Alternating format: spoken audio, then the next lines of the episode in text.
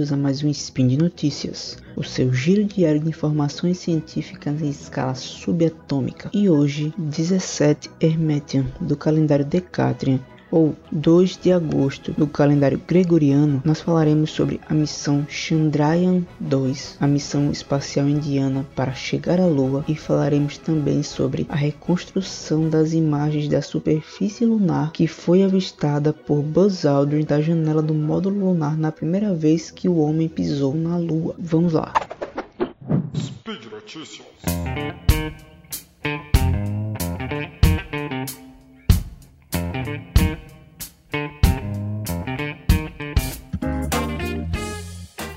50 anos se passaram desde que chegamos à Lua pela primeira vez com a missão Apollo 11, missão essa que revolucionou a exploração espacial e a tecnologia humana. Desde então, o nosso satélite passou a ser estudado mais e mais de perto por diversas nações, como por exemplo os Estados Unidos, a China, Israel e até mesmo a Índia.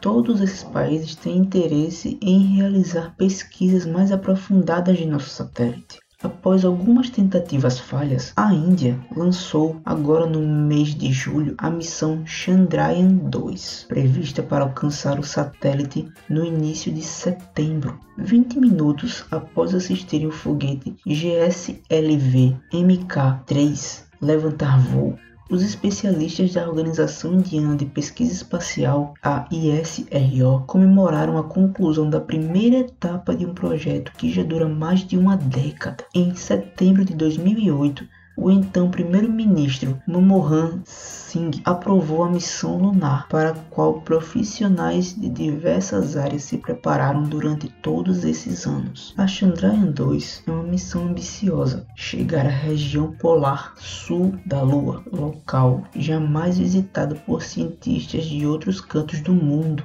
como explica a agência espacial em seu site. O objetivo do projeto é melhorar nossa compreensão da Lua, descobertas que beneficiarão a Índia e a humanidade como um todo. A ISRO também afirma que pretende fazer um extenso mapeamento da superfície lunar para estudar as variações na sua composição, algo essencial para o melhor entendimento da origem e da evolução da Lua. O Polo Sul lunar é especialmente interessante por causa da área de superfície lunar que permanece na sombra e é muito maior que a do Polo Norte, dizem os especialistas. Existe a possibilidade da presença de água em áreas permanentemente sombreadas em torno da Lua. Além disso, a região do Polo Sul tem crateras que são armadilhas frias e contém um registro fóssil do antigo sistema solar. Os profissionais querem dar continuidade aos estudos iniciados durante a missão Chandrayaan-1, encerrada em 2010. Na época, os indianos fizeram importante importantes descobertas sobre a presença de água no satélite. Os pesquisadores acreditam que o projeto resultará em experiências que ajudarão a aperfeiçoar como as expedições lunares são abordadas.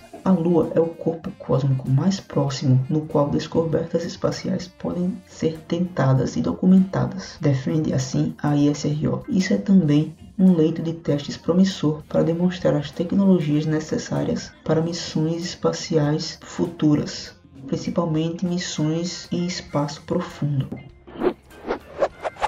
Usando imagens modernas feitas pelo Lunar Reconnaissance Orbiter da NASA, os cientistas reconstruíram a visão que Neil Armstrong e Buzz Aldrin tinham do lado de fora da janela do módulo lunar da Apollo 11, enquanto guiava a espaçonave para um local de pouso seguro na Lua há 50 anos. Em órbita ao redor da Lua desde 2009, o Lunar Reconnaissance Orbiter mapeou a Lua em uma resolução sem precedentes, ajudando a identificar locais de pouso seguros para futuras missões de robôs e humanos. Os cientistas usaram imagens tiradas pelo instrumento Lunar Reconnaissance Orbiter Camera, ou LROC, para simular a visão de Armstrong e Aldrin de sua janela do módulo lunar Eagle quando esse desceu para a Lua em 20 de julho de 1969. As únicas imagens disponíveis da descida final da Apollo 11 vêm de uma câmera de 16mm montada na janela do Buzz Aldrin dentro do módulo lunar, que gravou vídeos a 6 quadros por segundo. A equipe da LROC reconstruiu os últimos 3 minutos da trajetória de pouso, incluindo de acordo com a latitude, longitude, orientação, velocidade e altitude. A partir dessas informações de trajetória e imagens da LROC de alta resolução, os cientistas simularam o que Armstrong viu naqueles minutos finais, enquanto guiavam o módulo lunar até a superfície da Lua. Quando o vídeo começa, Armstrong pode ver o ponto de aterrissagem esperado no flanco rochoso a nordeste da cratera oeste, de 190 metros de diâmetro, levando a tomar o controle manual e voar horizontalmente, procurando um local de pouso seguro, descreveu a equipe da LROC. Armstrong estava muito ocupado pilotando o módulo lunar para discutir o desvio com o controle da missão, que indicava quantos segundos de combustível restavam nos tanques de propelente da espaçonave. A equipe da LROC também lançou um vídeo lado a lado permitindo que os espectadores comparassem o vídeo reconstruído, simulando a visão de Armstrong com as imagens reais gravadas na janela do Aldrin. Depois de sobrevoar os perigos apresentados pelo flanco da cratera oeste, Armstrong avistou um local seguro a cerca de 500 metros,